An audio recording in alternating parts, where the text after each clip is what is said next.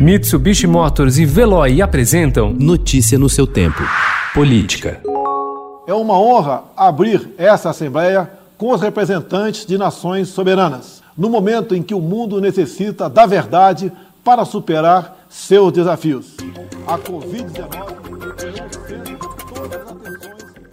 o presidente Jair Bolsonaro abriu ontem os debates da 70 Assembleia Geral da ONU com um discurso contundente em que manteve tom de confronto e apresentou seu governo como vítima de perseguição internacional. Na tentativa de se eximir das cobranças por recordes de queimadas na Amazônia e no Pantanal, Bolsonaro distorceu dados, atribuiu a índios e caboclos a disseminação do fogo nas florestas e disse haver uma campanha brutal de desinformação.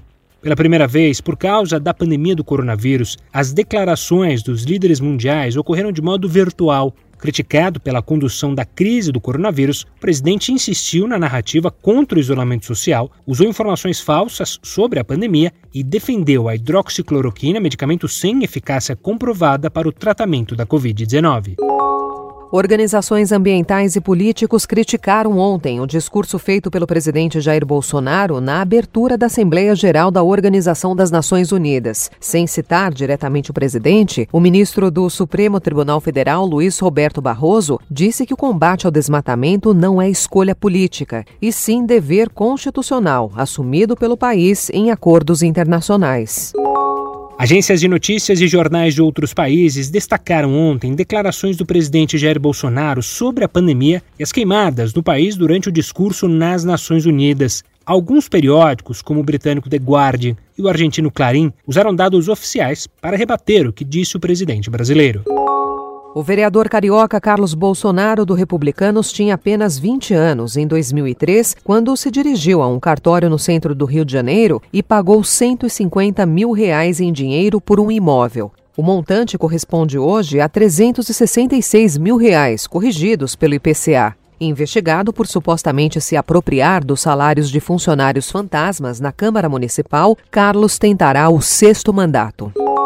O Tribunal Superior Eleitoral vai usar as eleições municipais deste ano para testar mecanismos que, no futuro, poderão permitir votações pela internet a partir do telefone celular sem necessidade de comparecimento do eleitor às urnas. O novo sistema não vai valer para a disputa deste ano, mas é mais uma tentativa da Corte de ampliar a participação de eleitores no processo de escolha de seus representantes.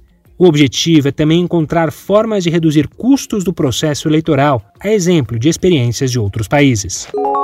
Às vésperas da sessão da Assembleia Legislativa do Rio de Janeiro, que vai decidir hoje se abrirá ou não processo de impeachment, o governador afastado Wilson Witzel descartou pelo Twitter que vai renunciar ao mandato. Jamais renunciarei, escreveu anteontem o ex-juiz, eleito em 2018, com um discurso de direita em que pregava linha dura contra os criminosos. Notícia no seu tempo. Oferecimento: Mitsubishi Motors e Veloy. Se precisar sair, vá de Veloy e passe direto por pedágios e estacionamentos. Aproveite as 12 mensalidades grátis. Peça agora em veloy.com.br e receba seu adesivo em até 5 dias úteis. Veloy, piscou, passou.